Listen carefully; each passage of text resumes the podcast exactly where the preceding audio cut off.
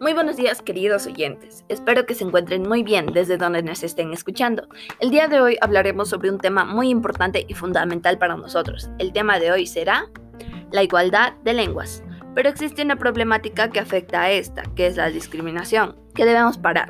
Es por ello que daré a conocer mi opinión ante la afirmación no existe supremacia de una lengua frente a otra. Sin más que decir, vamos a comenzar.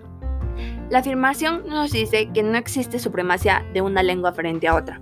Esto es cierto, queridos oyentes. Se preguntarán por qué.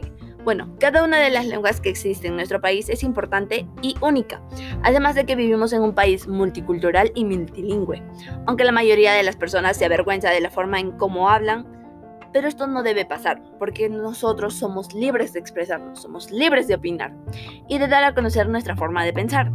¿Sabías que hay 48 lenguas originarias, de las cuales 44 son amazónicas y 4 andinas. Qué impresionante que exista una gran variedad de lenguas, pero lamentablemente, queridos oyentes, estas se están perdiendo. Debido a la discriminación que hacen algunas personas, ya que piensan que esas personas no, no son iguales a nosotros. Saben, en parte tienen razón las personas. No somos iguales, cada una tiene algo especial, cada uno es único puede expresarse de la forma que desea, pero esa frase también no tiene razón, porque los seres humanos tenemos los mismos derechos. No debemos olvidar los valores que hemos aprendido cuando éramos pequeños. Uno de ellos es el respeto por las personas, así como otras que existen. De igual modo, nosotros debemos saber qué piensan las personas, cómo se sienten ante nuestro comportamiento, de manera que paremos con esta problemática que afecta a cada una de las personas, sea emocional o físicamente. Es decir, que debemos tomar acciones inmediatamente. Primeramente debemos tener los valores presentes, debemos dar el ejemplo de respetar a las personas como son, etc.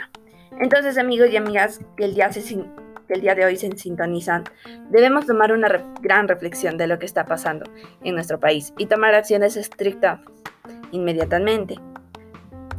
Quisiera que en los comentarios o a través de audios me digan qué acciones tomarán ustedes para cambiar a nuestro país. También me podrían decir qué reflexión tomaron ante esta problemática. Recuerden que estamos a punto de llegar al bicentenario y esto no puede seguir así.